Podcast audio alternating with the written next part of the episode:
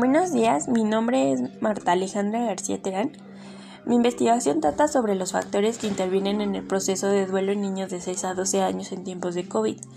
Me parece importante abordar este tema debido a que en la actualidad el COVID-19 es una de las enfermedades que ha puesto la salud mental en riesgo debido a las consecuencias que trae consigo. Una de, de ellas es la muerte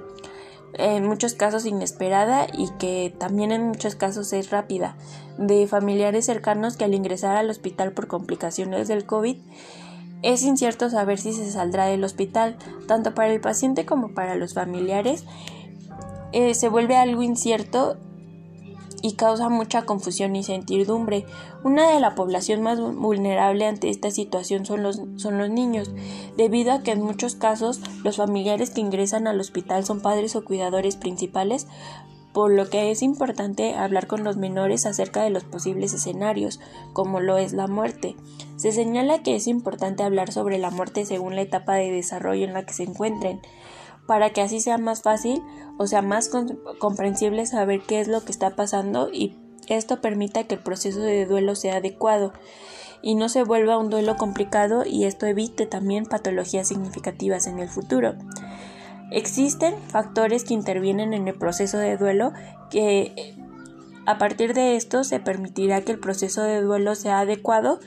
Uno de estos factores que intervienen es el ambiente familiar, también la manera de abordar el tema de la muerte, así como el rol que desempeña el menor en la familia. Se propone la terapia de juego como una herramienta para facilitar el proceso de duelo en el menor y evitar complicaciones, las cuales se pueden dar si al menor si al menor no se le comunican de manera adecuada lo que está pasando y esto puede crear falsas expectativas así como también pues interviene el ambiente familiar. Me resulta muy viable esta investigación debido a que en la actualidad existen altos índices por muerte de COVID-19 en la Ciudad de México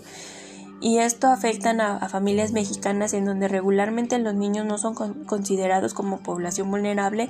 ante las pérdidas, dando pie a patologías tales como la depresión, por lo que me Considero que es un tema muy importante abordar sobre los factores que intervienen en, el duelo de en el duelo infantil y me parece importante también pues prestar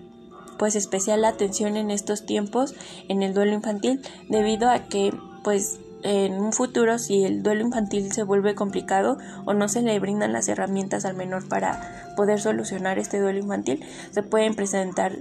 más patologías además de la depresión. Eso sería todo por mi parte de mi investigación y muchísimas gracias.